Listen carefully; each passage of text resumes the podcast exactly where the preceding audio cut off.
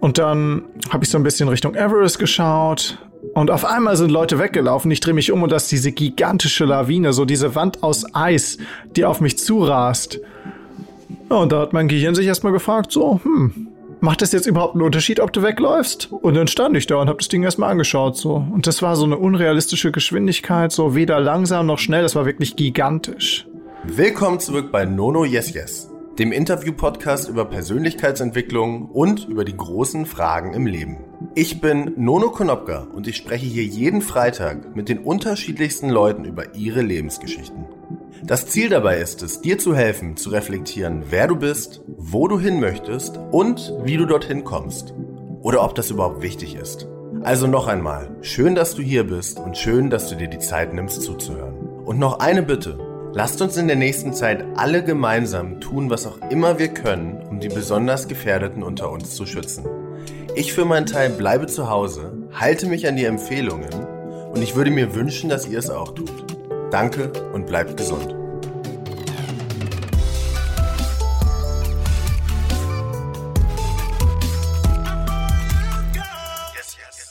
Wie fühlt es sich an, zu wissen, dass man mit Sicherheit gleich sterben wird? Warum klettert man alleine im Winter auf die höchsten Berge der ganzen Welt? Und woher kommt die Motivation, immer wieder neue Aufstiege auf Berge zu machen, bei denen manchmal einer von vier Bergsteigern sein Leben verliert? Heute durfte ich mit Jos Kobo sprechen. Joost ist professioneller Bergsteiger und wurde 2015 weltberühmt, dadurch, dass er mit seiner Handykamera gefilmt hat, wie er im Everest Basecamp von einer Lawine überrollt wurde. Er hat das Unglück Gott sei Dank körperlich völlig unbeschadet überlebt, hat das Video am nächsten Tag bei YouTube hochgeladen und von da aus ist es um die ganze Welt gegangen. Seit diesem Moment, wo er sich sicher war, dass er gleich sterben wird, hat er sein gesamtes Leben dem Bergsteigen gewidmet und klettert die höchsten und gefährlichsten Routen der ganzen Welt. Dabei stellt er Rekorde auf, indem er die meisten Expeditionen alleine im Winter und oft sogar ohne Sauerstoff macht. Ich habe ihn gefragt, was einem durch den Kopf geht, wenn man hundertprozentig davon ausgeht, dass man gleich sterben wird, wie es sich anfühlt, ganz alleine auf der Spitze eines 8000 Meter hohen Berges zu stehen und warum er immer besondere Rekorde aufstellen will. Er erzählt mir außerdem, wie er einmal nachts mit seinem Zelt fast in eine vereiste Gletscherspalte gerutscht wäre und was eine Expedition zum Mount Everest denn eigentlich kostet. Da ich relativ wenig Ahnung vom Bergsteigen an sich habe und auch noch nie jemand getroffen habe, der wirklich eine Nahtoderfahrung hatte, war es für mich ein sehr spannendes Gespräch. Leider hatten wir ab und zu Verbindungsprobleme, deshalb ist die Folge auch etwas kürzer geraten, aber ich hoffe, das verzeiht ihr uns. Ich glaube auf jeden Fall, dass durch Joost Erzählung jeder nochmal einen Einblick in ein ganz anderes Leben, in einen ganz anderen Berufsalltag bekommen kann und sehr viel über Fokus und eine ganz besondere Einstellung zum Leben mitnehmen wird. Wie immer freue ich mich über jeden einzelnen von euch, der mir Feedback gibt. Einfach über Instagram an Nono Konopka schicken oder mich und Joost in den Stories verlinken. Jetzt aber viel Spaß mit Joost Kobusch. Nehmen wir mal Everest Base Camp. Wir sitzen nebeneinander in äh, einem der Zelte und machen uns vielleicht einen heißen Tee, kommen ins Gespräch, äh, merken, wir kommen beide aus Deutschland äh, und haben ein paar Gemeinsamkeiten und irgendwann frage ich dich dann nach einem angenehmen Gespräch, ja, wer bist du überhaupt? Was machst du überhaupt? Was würdest du mir dann erzählen? Hm. Also klassische Antwort wäre jetzt ja das Ego. Dann würde man sagen, wer man ist und was man alles schon gemacht hat und so. Aber ich würde dir vielleicht gar nicht so viel über mein Ego erzählen, sondern wir würden einfach ganz locker schnacken und äh, ich, wir würden ganz normal uns unterhalten, wie halt Bergsteiger das so tun und ziemlich low profile unterwegs sein und ja, so ein bisschen halt übers Bergsteigen reden, viel in, in den Alpen unterwegs. Ich, ich bin generell sehr viel am Reisen und ich, ich liebe das einfach, die Welt zu erforschen, zu entdecken. Darüber würden wir viel reden. Und Bielefeld, Bielefeld ist äh, Nordrhein-Westfalen, oder? Bielefeld ist NRW, aber das ist so direkt an der Grenze zu Niedersachsen. Also ich kann von hier aus nach Niedersachsen joggen falls mal Feiertage äh, in NRW sind und man shoppen möchte oder so. Ne? und äh, Nordrhein-Westfalen ist jetzt ja nicht so bekannt äh, für die hohen besonderen Berge, die es da gibt. Also wie kommt es dann, dass du jetzt professioneller Bergsteiger bist? es gibt jetzt nicht so ein Standardbuch, wo drin steht, so Leitfaden, um Profi-Bergsteiger zu werden. Da gibt es keine Gebrauchsanleitung. Und das ist auch nichts, was man irgendwie so wird, wo man einen Kurs besuchen kann. Mm, für mich war das ein Prozess, wo ich erstmal unglaublich viel auf die Schnauze bekommen habe und unglaublich viel äh, halt gemerkt habe, dass es unmöglich ist, Profi-Bergsteiger zu werden. Also als Kind in der Kletter AG habe ich ja niemals gedacht, so, ja, ich werde irgendwann Profi-Bergsteiger. Für mich war das so, so ein Traum, wie als wenn du Astronaut werden möchtest, wo du schon denkst, so, das wäre doch mega, wenn ich jetzt Astronaut werden könnte. Aber gleichzeitig sagt irgendwas in dir drin so, vergiss es, Alter, bleib realistisch. Und ähm, deswegen war das erstmal gar nicht mein Ziel. Uh, und ich bin dann so da reingestolpert. Also irgendwann waren die Projekte einfach so groß, dass ich Sponsoren gebraucht habe. Und dann habe ich mir überlegt, okay, wie kann ich mit Sponsoren arbeiten? Und ähm, quasi aus der Not heraus bin ich dann zum Profi-Bergsteiger geworden. Und wie ging es dann weiter für dich? Also ich meine, der Weg vom der Kletter-EG zu dem der du heute bist, das, was du heute machst, also wirklich einer ähm, der bekanntesten, professionellsten Bergsteiger zu sein, war ja bestimmt jetzt ein nicht so leichter. Wie wird man denn überhaupt professioneller Bergsteiger? Vielleicht fragt man so am einfachsten. Uh, also man merkt halt schon, ich habe mit zwölf angefangen, aber ich habe erst mit 17 Berg berührt und ich war auch viel Indoor äh, unterwegs. Mm, aber ich habe dann auch während meiner Schulzeit einen Schüleraustausch gemacht nach Kenia und ähm, da war ich, da war ich grad, da war ich 18. Das war so kurz vorm Abi und ähm, ich habe, das war damals unterstützt vom Land NRW. Ähm, deswegen musste ich nur sehr wenig Eigenanteil bezahlen für diese Reise. Wir wollten an Schulen unterrichten, Bäume pflanzen, Müll sammeln, solche Projekte. Und ich habe die einfach gefragt, ob die meinen Rückflug später buchen könnten, weil da gab es nämlich noch den zweithöchsten Berg Afrikas in Kenia, den Mount Kenya. Und den wollte ich besteigen. Äh, dummerweise wollte niemand anders mit mir mit. Äh, alle wollten nach vier Wochen zurück nach Hause, zurück zu Mami. Äh, und äh, dann habe ich das alleine organisiert. Dann ähm, habe ich mir in Nairobi so einen Träger und so einen Koch organisiert und bin losgezogen. Und du musst dir vorstellen, ich habe so ungefähr alles falsch gemacht, was du falsch machen kannst. Also ich bin viel zu schnell aufgestiegen. Ich war ähm, höhenkrank quasi. Ich habe mir einen Sonnenbrand geholt, weil ich nicht dran gedacht habe, dass ja die Sonnenstrahlen durch die Wolken, also dass das UV-Licht durch die Wolken durchgeht. Also auch wenn das Wetter schlecht ist, muss man sich in Bergen Sonnencreme auftragen. Ähm, ich hatte die falsche Ausrüstung dabei, ich habe richtig gelitten und ich dachte, das muss so sein. Ich hatte ja keine Erfahrung. Mein erster Berg war ja ein 5000er. Mit diesem Selbstbewusstsein, was ich halt aus dieser Tragödie, wenn du so möchtest, gewonnen habe, dachte ich mir, ja, ich möchte unbedingt noch mal einen 8000er besteigen, bevor ich anfange zu studieren. Die 8000er, diese hohen Berge, das sind die letzten wirklich wilden Orte dieser Welt und ich möchte unbedingt einen besuchen, bevor ich anfange, Medizin zu studieren. Ich habe mir, ähm, also ich habe ja schon gesagt, ich bereite mich nicht so doll vor, aber ich habe mir deinen Wikipedia-Eintrag durchgelesen und ich spreche hier ja auch viel mit Musikern ähm, zum Beispiel. Und bei Musikern ist es so, die haben auf ihrer Wikipedia-Seite immer so eine Diskografie, also welche Platten sie wann rausgebracht haben. Und bei dir war es ganz lustig. Ähm, du als Bergsteiger hattest sowas ähnliches, aber mit den Besteigungen deiner Berge. Und ähm, also zwischen dem ersten Berg, über den wir ja gerade gesprochen haben, in Kyrgyzstan, ähm, 2000, 2013. Also es, jedes Jahr ist dort ja ein Berg gelistet. Also du siehst nicht jede Besteigung auf so einer Liste. Das ist halt wirklich, ich bin ja auch ein Künstler und da sind nur Meisterwerke zu sehen. Am Ende ist das ja ein kreatives Erzeugnis. Was ich tue, ähm, das bringt ja keinerlei Nutzen. Also am Ende des Tages besteige ich irgendeinen bedeutungslosen, eisbedeckten Steinhaufen. Ich muss dem Ganzen einen Sinn geben. Und wenn dieser Sinn besonders stark ist, dann wird daraus ein Album, wenn du so möchtest, wenn du als Musiker sprechen möchtest. Aber alle diese Aufstiege, die sind ja alle sehr besonders. Also du bist auf ähm, die höchsten Berge, bist im Winter da hoch, bist alleine da hoch, bist als jüngster Bergsteiger da hoch, bist ohne Sauerstoff, ohne Sherpas ähm, auf die Gipfel gegangen. Es waren oft Erstbegehungen. Ähm, warum? Also warum möchtest du diese ganz besonderen Begehungen machen?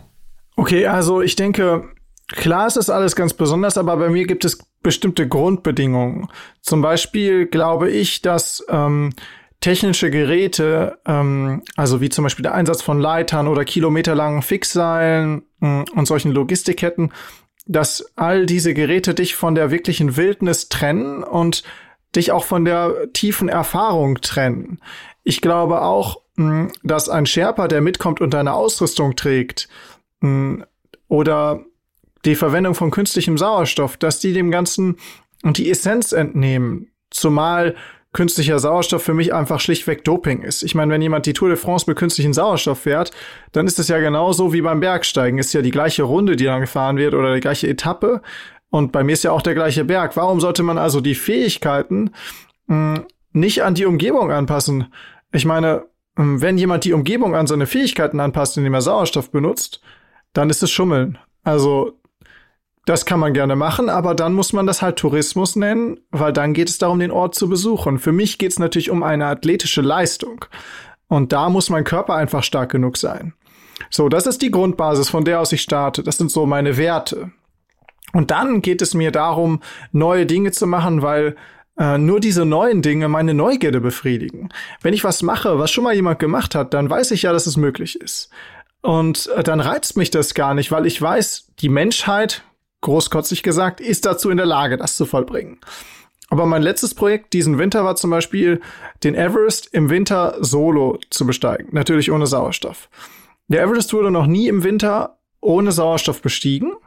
Und der Everest wurde noch nie im Winter solo bestiegen.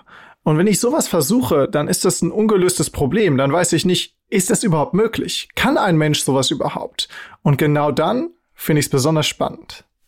Jetzt würde ich gerne noch mal auf das Thema eingehen, wo du natürlich auch schon super häufig drüber gesprochen hast. Und zwar ist ja, äh, jetzt ist ja Mai 2020 und ziemlich genau ein bisschen mehr als vor fünf Jahren ähm, warst du im Everest Base Camp und hast dort ein Video ja auch aufgenommen, was um die ganze Welt gegangen ist, was hier in der Tagesschau gezeigt wurde, was CNN, also wirklich überall. Ähm, würdest du mir noch mal erzählen, was genau da passiert ist? Okay, also ich war damals 2015 auf einer Expedition äh, zum Lotse. Der Lotse ist der vierthöchste Berg de der Erde, hat aber das gleiche Basecamp wie der Everest. Ähm, die Route ist auch erstmal ein bisschen identisch. Ich biege nachher rechts ab in so eine steile technische Wand und die Everest-Leute biegen links ab und es ist eher technisch einfach. Mhm. Die Idee war, einen Soloaufstieg zu machen. Als ich dann morgens im Basecamp-Zelt war und ähm, aus irgendeinem Grund habe ich mich ein bisschen seltsam gefühlt und ich dachte, ich bleib den Tag heute im Basecamp und ich werde am nächsten Tag aufsteigen. Es war so die Hälfte der Expedition, bestimmt noch einen Monat Zeit, bis es überhaupt zum Gipfel gehen sollte. Und ähm, auf einmal wackelte der Tisch. Und ein Kumpel von mir ist Japaner und seine ersten äh, Worte waren Erdbeben. Und ich dachte mir so, Moment mal, der Japaner, der hat ja bestimmt schon Erdbeben erlebt. Das heißt, wenn der Erdbeben sagt, dann äh, ist es eine sehr sichere Information, der kann ich glauben. Und dann dachte ich so, cool, ein Erdbeben? Also ich habe noch nie ein Erdbeben erlebt. Ja? Ich dachte erstmal, ich hatte auch noch nie eins erlebt und es war ein richtig starkes, also 7,8 so. Du bist in einem schaukelnden Segel, kleinen Segelboot im Wellengang so. Und ich dachte so, wow, ist das geil so und habe mein Handy rausgeholt und ein bisschen gefilmt und wir haben uns alle richtig gefreut. Das war ein cooles Erlebnis. Das war so mh, mm, aufregend. Und äh, im Basecamp bist du sicher, das ist dein Zuhause, du denkst deine Bilder auf. Bei einem Erdbeben kann dir nichts auf den Kopf fallen, es sind ja nur Zelte da und die Berge sind alle mindestens einen Kilometer entfernt um dich drum herum. Und dann habe ich so ein bisschen Richtung Everest geschaut und auf einmal sind Leute weggelaufen. Ich drehe mich um und das ist diese gigantische Lawine, so diese Wand aus Eis, die auf mich zurast. Und da hat mein Gehirn sich erstmal gefragt, so, hm, macht es jetzt überhaupt einen Unterschied, ob du wegläufst? Und dann stand ich da und habe das Ding erstmal angeschaut so. Und das war so eine unrealistische Geschwindigkeit, so weder langsam noch schnell, das war wirklich gigantisch. Was war das für ein Gefühl? Also was ging in dir vor? Was hast du gedacht, als da so eine große Lawine auf dich zukommt und du dir eigentlich sicher warst, dass du stirbst? Also in dem Moment mh, hm, hat mein Gehirn eher auf Autopilot geschaltet und hat gesagt, lauf, schmeiß dich hinter irgendwas, lauf, schmeiß dich hinter irgendwas. Und ähm, dann bin ich halt diesem Signal gefolgt, bin hinter ein Zelt gesprungen und hinter dem Zelt waren schon zwei Leute, hat mein Unterbewusstsein, also mein Autopilot gesagt. Ja, da sind schon zwei, die haben die Situation als sicher erachtet, dann Berechnung abgebrochen, schmeiß dich auch dahin. Ist natürlich eine dumme Idee, dich hinter ein Zelt zu schmeißen, wenn eine Lawine kommt. Besser wäre irgendein großer Felsklotz oder so, aber so tickt man dann halt und dann, als ich dahinter war, hatte ich so einen kurzen Moment Klarheit, wo ich auch wirklich die Situation ein bisschen aufnehmen konnte, aber unter großer Verwirrung. Stell dir vor, du gehst aus der Haustür raus und auf einmal kommt eine Lawine. Ungefähr so war das ja. Und da war ich hundertprozentig davon überzeugt, dass ich jetzt sterben würde. Und was hat das mit dir gemacht? Das zu überleben war wie eine Wiedergeburt. Also danach ist mir klar geworden, dass alles, was passiert nach diesem Erlebnis, ein Bonus ist. Und ich habe dir eben erzählt, dass ich Medizin studieren wollte, weil ich nicht daran geglaubt habe, dass ich über Profi-Bergsteiger werden könnte, weil es mir zu viel Risiko war. Und wenn ich jetzt Risiko sage, dann rede ich von eher so gesellschaftlichem Risiko, finanziellem Risiko. Ich rede jetzt nicht davon, in den Bergen umzukommen. Äh, ich meine, Profi-Bergsteiger ist kein Ausbildungsberuf, so ähm, das ist sehr unsicher und ich hatte immer Angst, dass es nicht funktioniert. Und nachher habe ich mir gedacht, weißt du was, Just, du hättest jetzt auch sterben können es ist egal, ob du verkackst so. Und wenn das nichts wird mit dem Bergsteigen, dann wird es halt nichts. Dann machst, dann findest du was anderes. Aber das war wirklich so eine, so eine ganz neue Perspektive und für mich essentiell. Wenn ich das Erlebnis nicht gehabt hätte, wäre ich kein Profi geworden. Wie ist es für dich jetzt so ein paar Jahre später?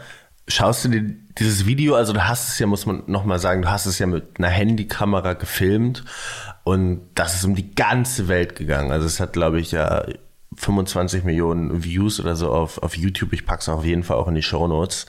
Und dieses Video zeigt ja diese Lawine. Schaust du dir diesen Moment für dich selbst auch manchmal an? Also wenn du vielleicht so von, von deinem Weg, sag ich jetzt mal, von deinem, äh, wenn dir so Selbstzweifel in deinem Weg kommen, Schaust du dir das manchmal an, um dich daran zu erinnern, um sozusagen, hey Jost, hier, äh, das ist passiert, das ist dein Bonus jetzt und äh, erinnere dich da mal dran? Also es ist natürlich so, manchmal sitze ich in der Fernsehshow und dann wird es nochmal gezeigt und dann schaue ich aber auch wirklich hin und dann schalte ich so komplett aus, dann bin ich in Gedanken wieder eins zu eins da oder wenn ich einen, einen Speaking halte, einen Vortrag mache, dann sieht man das Video ja auch und dann, dann bin ich wieder genau in diesem Moment und dann ist es so, als würde ich das alles nochmal eins zu eins durchleben.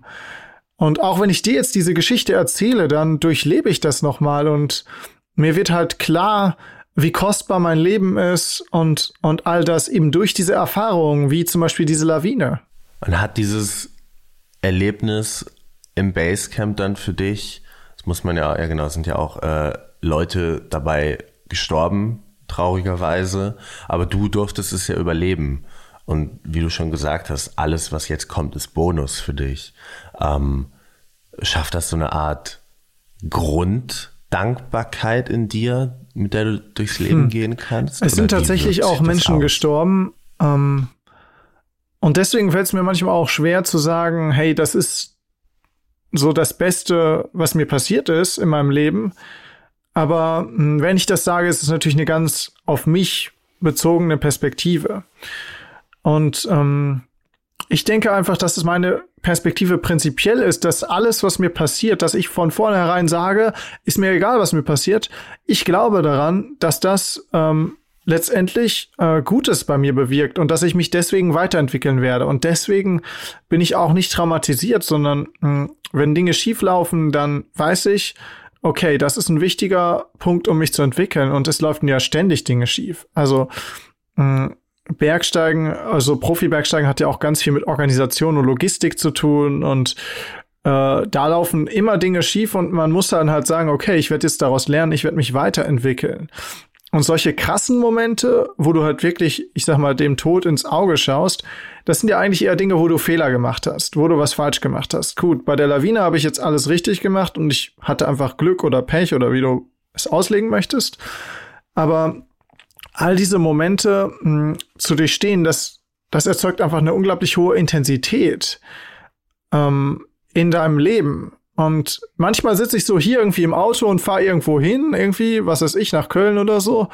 und ich schaue so raus und ich bin so dankbar einfach nur so, dass ich dass ich das Leben erleben kann und dass ich diesen Luxus habe. Ich bin so dankbar, dass ich Auto fahren kann oder dass ich all, all das habe, was ich habe. Ich weiß alles viel mehr wertzuschätzen, einfach weil ich auch weiß, wie sich das anfühlt, nichts zu haben. Wenn ich in den Bergen auf einer Expedition bin und im schlimmsten Fall sogar alles verlieren kann, wegen dem Restrisiko, was so eine Expedition hat. Hattest du auch andere Erlebnisse, ähm, ähnlich wie die Lawine, die so sehr prägend waren, einfach durch ähm, deren Grad an Gefährlichkeit, sag ich jetzt mal? Mm, also ich würde prinzipiell sagen, es gibt zwei ähm, Formen von diesen Erlebnissen. Ähm, eine Form ist die, ähm, es passiert irgendwas, aber es, es geht eher langsam. Zum Beispiel, ich habe mal nachts auf einem Gletscher gezeltet, es gab einen Sturm, das Zelt ist aus der Verankerung gerissen und ich bin auf eine Gletscherspalte zugerutscht. Dann stand ich da nachts in Unterwäsche, hab das Zelt festgehalten und bin wie im Film so langsam auf die Spalte zugerutscht. Im Dunkeln natürlich. Ja? Hab versucht, das irgendwo wieder festzumachen und so, alles vergebens. Ich hatte keine Handschuhe an, also die, die Finger kleben wirklich an dem Gestänge fest. Es ist brutal kalt, es ist Winter, es ist in einem Umkreis von 50 Kilometern keiner da und trotzdem sagt mein Gehirn, Jos, du hast jetzt schon eine Minute geschafft und du wirst noch eine schaffen. Und dann wird sich irgendeine kleine Hintertür öffnen, aus der du ähm, rausschlüpfen kannst. Das ist so die langsame Variante. Dann gibt's noch die schnelle Variante. Ich habe mal zum Beispiel mh, hm, bei einer Solo-Besteigung von einem sehr eher technischen Berg in Nepal habe ich beim Abseilen alte Seile benutzt, die halt in diesen Berg hingen. Sollte man auf keinen Fall machen. Absolut dummer Fehler, aber ich war halt schon 24 Stunden nonstop unterwegs und ich hatte ein bisschen Sekundenschlaf beim Abstieg und so und ich dachte, es geht halt viel schneller, ja, und eins von den Dingen ist gerissen. Und dann schwebst du halt so und dein Körper schaltet auf Autopilot. Und mh, hm, ich erinnere mich noch genau, ich habe diesen Fels vor mir gesehen, es war auch dunkel, wie der Fels einfach nur so in die Luft geschossen ist und der Lichtkegel meiner Stirnlampe und meine Steigeisen also die Metallzacken, mit denen ich sonst im Eis klettere, die haben den Granit berührt, diese Wand, die vor mir war. Und das hat so Funken gesprüht und ich dachte so, wow, das habe ich ja noch nie gesehen. Weißt du, so sehr habe ich abgeschaltet. So, das ist so dieser Moment, wo einfach alles ganz schnell geht. Du bist im Überlebensmodus, dein Leben rauscht auch nicht an dir vorbei oder sowas, sondern dein Körper macht irgendwas auf Autopilot einfach, um die Erfolgschancen systematisch zu erhöhen. So eine Mischung aus Instinkt und Erfahrung. Jetzt hast du ja gefragt, ob ich so krasse Erlebnisse wie diese Lawine hatte. Und ähm, diese Lawine war deswegen so intensiv, weil diese Lawine war so zwischen diesen beiden Erlebnissen. Die mh, hm, war jetzt kein langsames, aber auch kein super schnelles, sondern da war so eine kurze Aufmerksamkeitsspanne, in der mein Gehirn sagen konnte, verdammt, du wirst jetzt sterben. Und deswegen war es so krass. Ähm, und deswegen ähm, hat das Ganze auch mein Leben so nachhaltig verändert. Hm, aber so eine gleiche Situation habe ich nie wieder erlebt. Was ist für dich ein gelungenes Leben? Für mich ist ein gelungenes Leben ein Leben, in dem man nichts bereut. Also ein Leben, wo man die Dinge tut, die man tun will, wo man sich traut, wo man Mut hat, wo man keine Selbstzweifel hat, wo man seiner Leidenschaft nachgeht oder wie, wie genau, also was genau meinst du damit? Ich meine das so, dass ich alles mache, was ich machen möchte und mich von nichts zurückhalten lasse. Das heißt nicht, dass ich alles ausprobieren möchte, aber das heißt, wenn ich das Gefühl habe, wenn ich es nicht mehr nicht mache, dann werde ich es bereuen. Also keine Ahnung. Wenn du irgendwie klassisches Beispiel an der Bushaltestelle stehst und da ist dieses süße Mädel und du sprichst sie nicht an und du hast das Gefühl, dass du es danach bereuen wirst, dann besser ansprechen und vielleicht eine Abfuhr bekommen, als, äh, als zu sagen, verdammt, hätte ich mal früher, hätte ich die mal damals angesprochen, weißt du? Und so halt auf allen Ebenen. Und wie ist es mit Angst am Berg? Also es sind ja viele Situationen, wie du auch schon gesagt hast, oben 5000 Meter Höhe, schaust in die Tiefe, du weißt, wenn du fällst, bist du tot. Es kann jeden Moment was passieren, eine Lawine runterkommen, der, ähm, der Schuh abrutschen, weiß ich nicht, was alles passieren kann, aber es kann sehr viel passieren. Ähm, wie empfindest du dort Angst? Hast du häufiger Angst? Wie gehst du damit um? Na klar, ich habe auch immer noch Angst.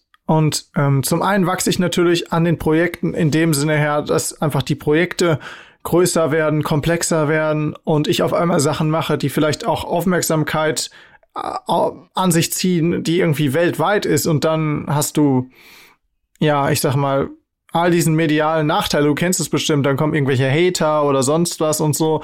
Ähm, das ist so eine Komponente, ähm, wo man halt dann wächst und sagt, okay, das, dieses neue Projekt wird umso größer. Aber zum anderen ist es natürlich so, dass du am Projekt bist und du hast Angst, äh, zu sterben. Also du hast Angst, einen Fehler zu machen, du hängst in der Wand, die Route ist unglaublich krass, du weißt, du bist solo unterwegs, es gibt keine Seile, es gibt keine Sicherung.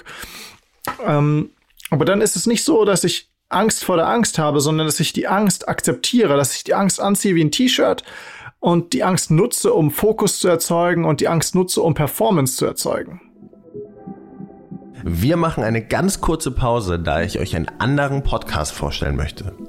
Wie ihr ja wisst, wird Nono Yes Yes von Podstars bei OMR produziert und die Mädels und Jungs dort haben jetzt ihr erstes Original herausgebracht, das wirklich mal etwas ganz Neues ist. Der Date on Tape Podcast. In der ersten Staffel trifft sich hier eine Singlefrau mit mehreren Dates in der Podcast-Kabine, um sich kennenzulernen und um Fragen zu stellen.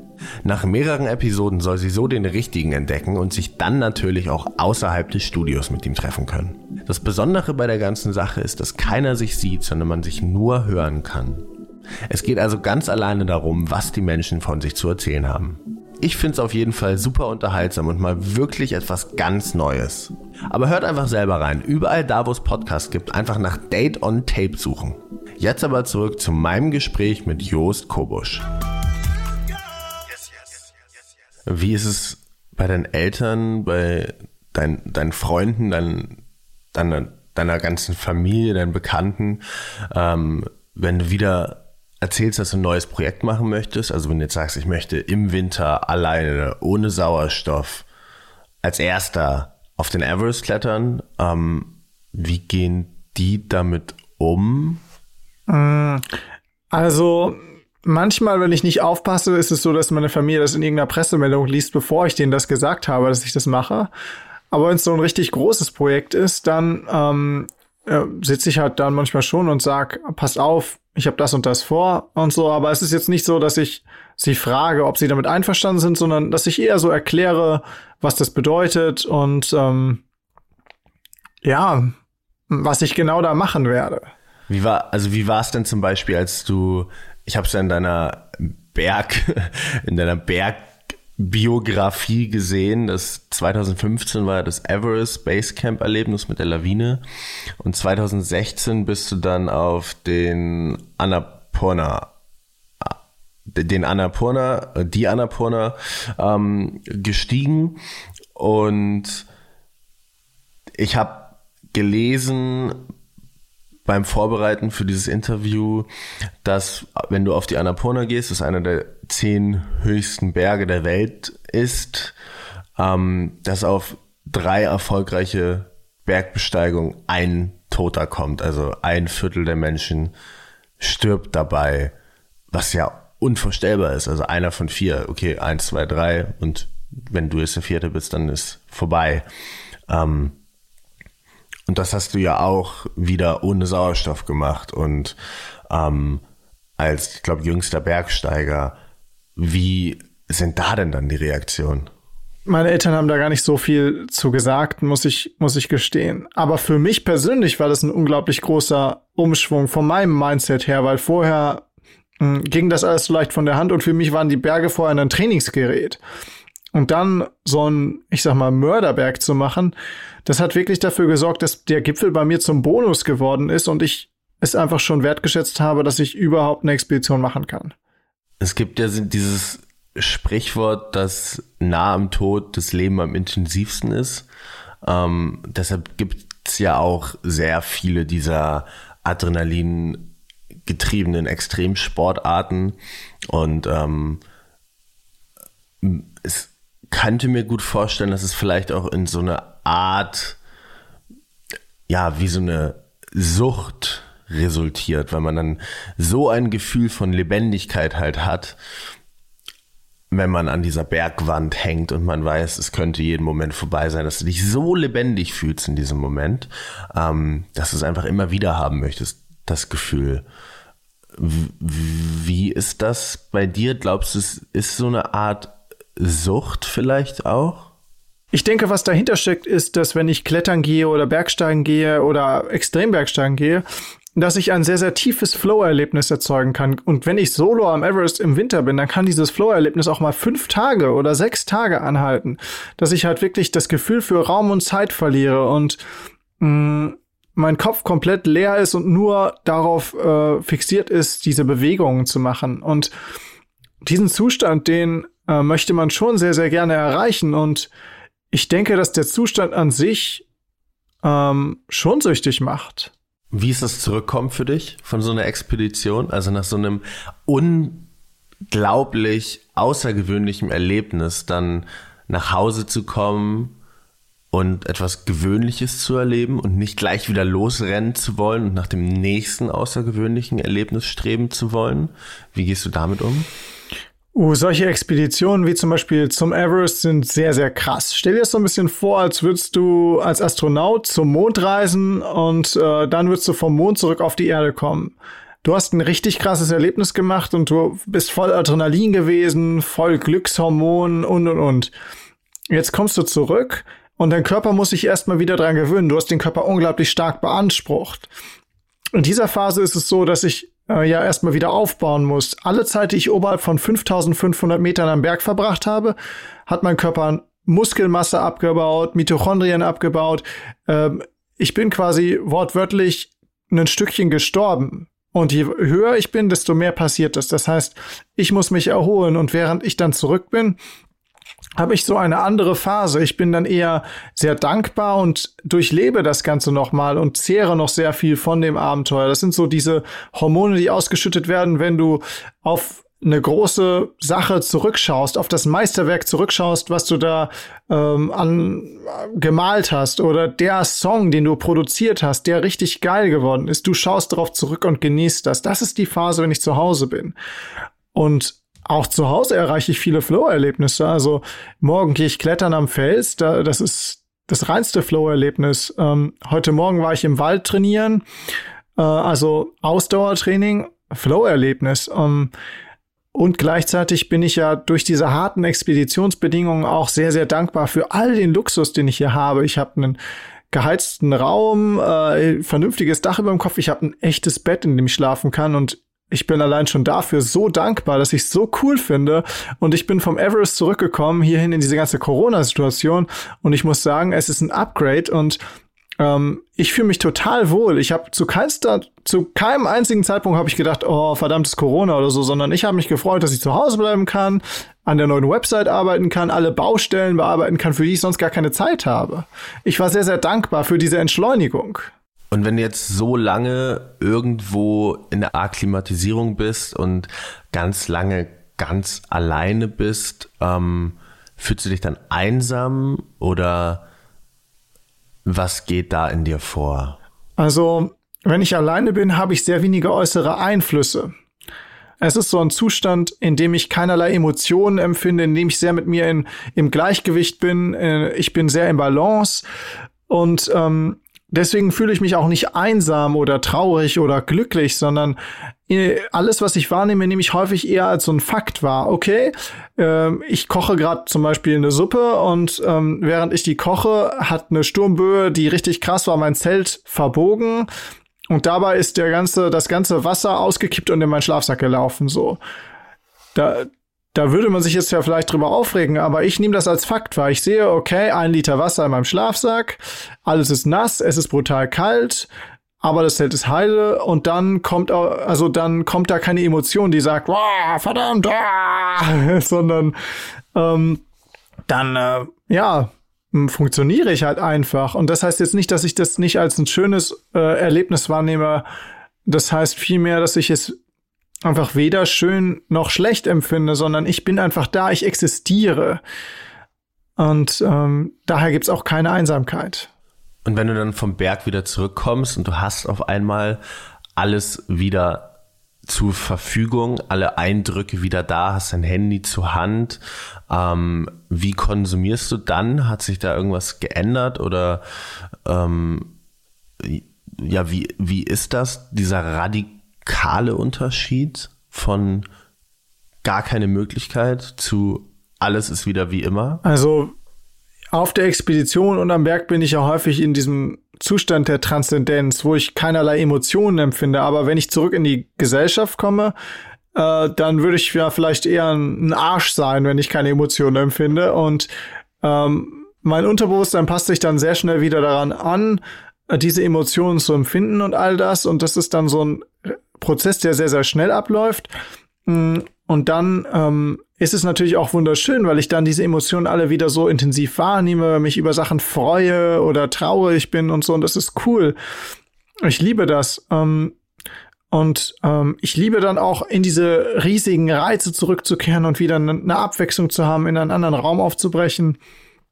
Äh, mir fehlt dieser Wechsel gar nicht schwer. Ich, ich liebe ja diese Abwechslung. Und prinzipiell ist es bei mir so, dass ich mich eh vor der Überflutung schütze, indem ich zum Beispiel gar keine Notifications auf meinem Handy empfange.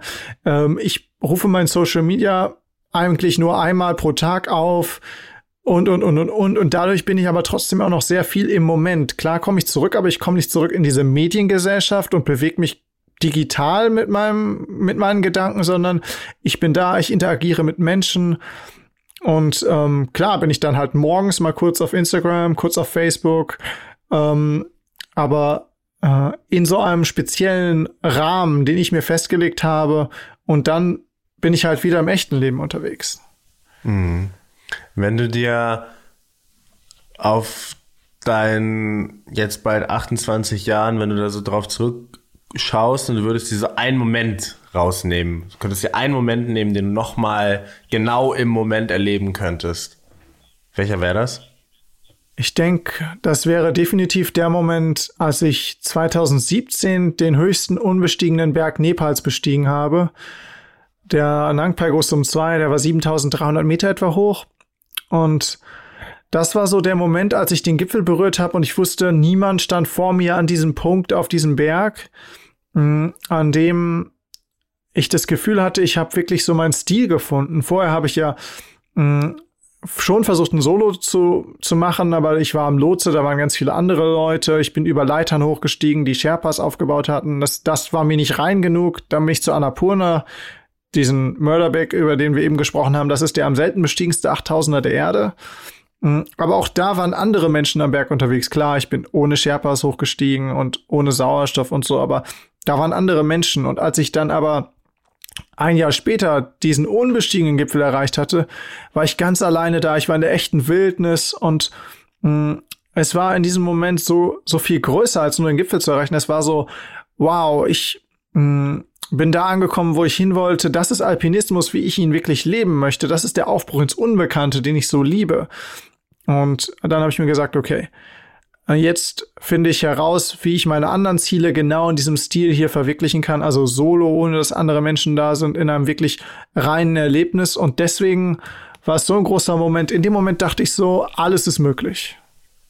Wenn Leute dich fragen, ähm, also ich meine jetzt auch in unserem Gespräch irgendwie fast in den Gletscher reingerutscht, nur mit dein, dein, dein, dein, dein Zelt, was abstürzt, äh, eine Lawine, andere sehr krasse Momente. Also wenn Leute dich fragen, warum du das machst, was sagst du dann? Wurdest du ja bestimmt schon mal gefragt.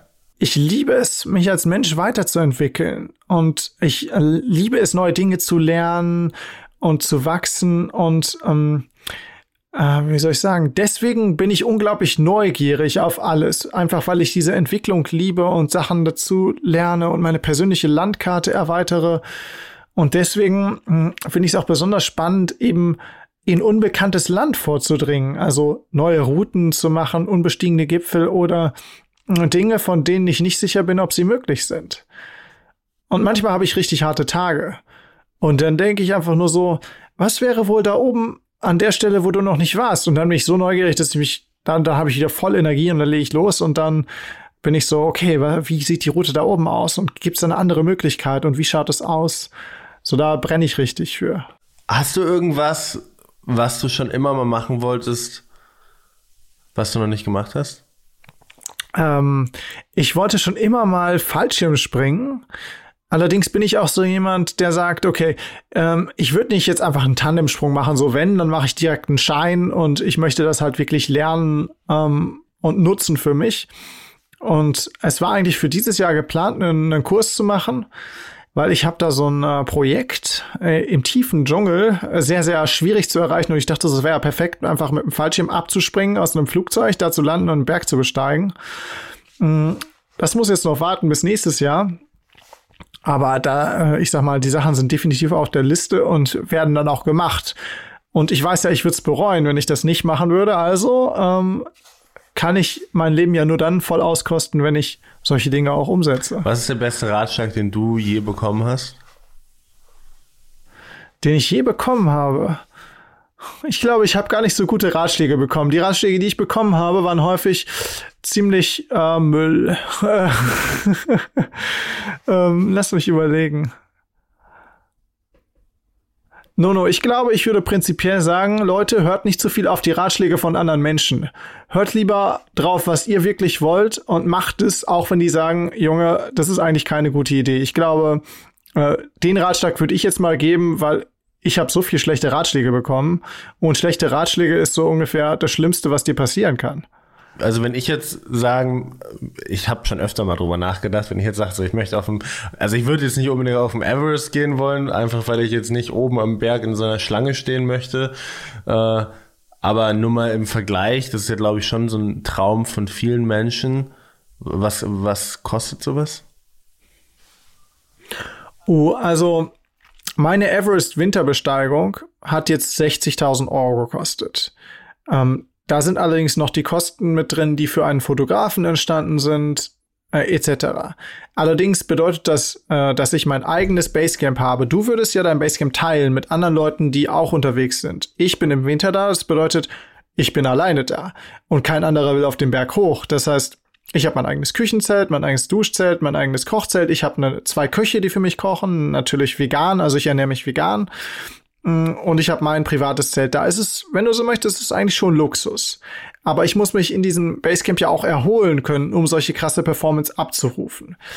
Mm, für dich wäre das Ganze günstiger, weil du diese Kosten teilst. Jetzt kommt natürlich der Permit dazu. Ein Permit, den Everest im Winter zu besteigen, kostet nur 2500 Dollar, wenn man nicht die normale Route benutzt. Ist also sehr günstig. Und du würdest 11.700 Dollar bezahlen pro Person. Ähm, also, ich sag mal, wenn du das im Katalog buchst, würdest du wahrscheinlich 60.000 Euro bezahlen und hättest einen Sherpa dabei, der dich mit Sauerstoff äh, zum Gipfel führt. All-Inclusive-Paket. Du, du, nimmst nur dein Tagesgepäck, der Sherpa hat schon das Zelt aufgebaut, du lässt dich nur ins Zelt fallen und der kocht dir eine Suppe oben am Berg. Das ist so der Katalogpreis. Aber wenn du jetzt jemanden wie mich kennst, der prinzipiell nur vor Ort mit lokalen Agenturen arbeitet, ähm, dann bin ich sicher, dass ja so um die 40.000 Euro. Ich denke, dass das, dass das Ganze noch mal 10.000 Euro günstiger werden würde, wenn man halt einfach direkt mit einer Agentur vor Ort arbeitet. Ich habe noch eine Frage. Ähm, also viele, du hast ja auch schon oft Interviews gegeben und auch schon natürlich super, super häufig über, über dieses Everest-Erlebnis gesprochen. Dementsprechend sind ja viele Fragen, die kommen, ähm, haben Parallelen, sind sich also ähnlich und auch natürlich dann auch die Antworten, ist ja klar. Ähm, wenn du jetzt an meiner Position wärst, also wenn du dich jetzt selber etwas fragen könntest, wo du dir denken würdest, so, darüber habe ich irgendwie noch gar nicht gesprochen oder das wird zu wenig gefragt, darüber spreche ich zu wenig, weil einfach keiner das fragt. Ähm, hast du da sowas? Hm. Ich glaube, ich würde prinzipiell noch mal so darauf eingehen, hm, wie man überhaupt ähm, ja, so krasse Ziele erreicht, die erstmal so unmöglich scheinen. Also, äh, wie gehe ich da systematisch vor, um, um Erfolg zu haben? Also, wir sind ja heutzutage in dieser Kultur, wo wir mit Superhelden aufwachsen, wie Spider-Man oder Aquaman, habe ich neulich gesehen oder so. Und diese Superhelden, sie sind alle schon total awesome. Also die können alles. Spider-Man wird von der Spinne gebissen, dann kann der alles. Aquaman ist so geboren. Superman ist so geboren. Und die Kultur, in der wir aufwachsen, die sagt halt, okay, da sind diese Superhelden, die sind einfach awesome. Und das suggeriert so ein bisschen so, entweder du hast Talent oder du hast kein Talent. Um, und das nimmt einem so ein bisschen so dieses Gefühl von dem, du kannst alles sein, was du willst, wenn du nur hart genug dafür arbeitest und Fähigkeiten aufbaust. Weißt du, so diese alten Filme, so Karate Kid oder so. Hast du Karate Kid gesehen? Ja, ja, klar. Ja, so Klassiker, weißt du, so, da müssen die Helden halt richtig trainieren, um awesome zu werden. Oder Rocky.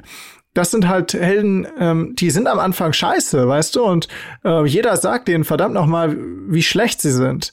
Und die kriegen dann halt diese Trainingssequenz in dem Film und und werden zu jemanden.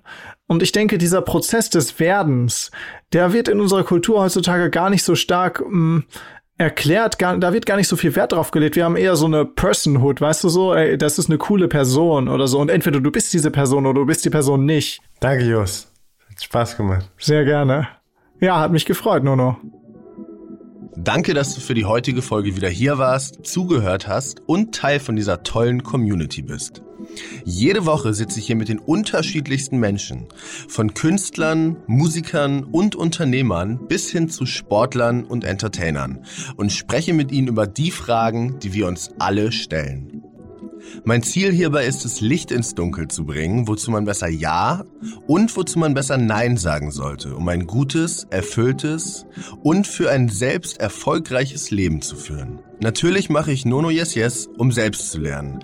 Aber in erster Linie möchte ich dich motivieren und inspirieren, an dich selbst zu glauben. Wenn ich und mein Gast es in der heutigen Folge geschafft haben, würde ich mich wahnsinnig freuen, wenn du den Podcast mit deinen Freunden, mit deinen Kollegen oder mit jedem, von dem du denkst, dass er ihm oder ihr helfen kann, teilst und ihn bewertest. Zeit ist das Wertvollste, was wir haben und ich investiere so viel hiervon, um dir immer wieder gute, neue Inhalte zu liefern. Es würde mir wirklich die Welt bedeuten, wenn auch du dir ein paar Sekunden Zeit nimmst, schnell dein Handy zur Hand nimmst und mich in einer Bewertung auf iTunes oder Apple Podcast wissen lässt, was dir besonders gut gefallen hat. Danke und bis nächste Woche. Ich freue mich schon.